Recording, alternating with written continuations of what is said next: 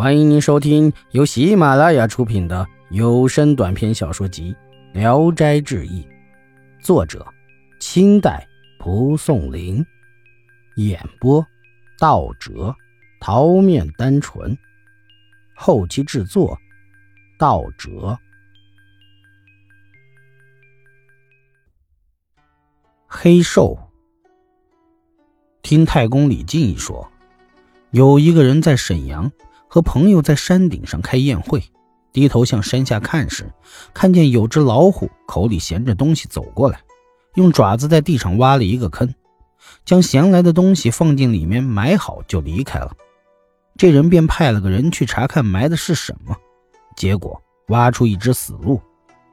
下人便把死鹿取走，将坑重新埋好。一会儿，那只虎领着一只黑兽走来，黑兽的毛有好几寸长。老虎为黑兽带路，好像邀请了一位尊贵的客人。到了埋鹿的坑前，黑兽瞪着眼蹲在一旁等候着。老虎挖开坑，鹿不见了，吓得战战兢兢地趴在地上，一动也不敢动。黑兽恼怒老虎欺骗自己，用爪子猛击老虎的额头，老虎立刻就死了，黑兽也悻悻地离去了。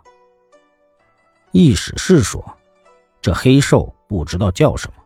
而问他的个头并不比老虎大，而老虎为何伸着脖子等死，恐惧到这种地步呢？凡事万物都有各自的克星，这是不能用常理来理解的。比如猕猴害怕金丝猴那样，远远看到了，则百十成群罗列而跪地，没有敢逃跑的。宁静定息，任凭金丝猴来了之后，用爪子触摸，测定肥瘦。肥的就用一片石头置于头顶作为记号。猕猴带着石头趴在地上，害怕的像木鸡，唯恐石头落下。金丝猴揣摩标记好了，于是就依次按照石头来吃猕猴，其他的就一哄而散。我曾经说，贪官污吏就如同这金丝猴，也都是揣摩人民的肥瘦而做个标记，然后吃他们的高鱼，而人民俯首贴耳。任凭贪官作为，不敢有任何喘息抵抗。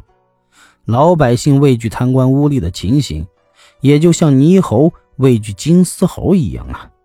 难道这不感到悲哀吗？紫花和尚，诸城县的丁秀才，是丁野鹤先生的孙子。他是少年名士，患病多年而死，但过了一夜。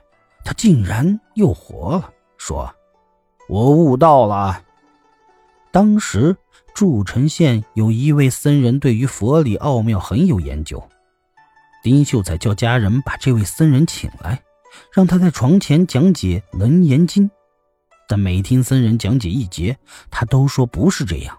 于是说：“假若我的病能痊愈，验证佛理有何难？”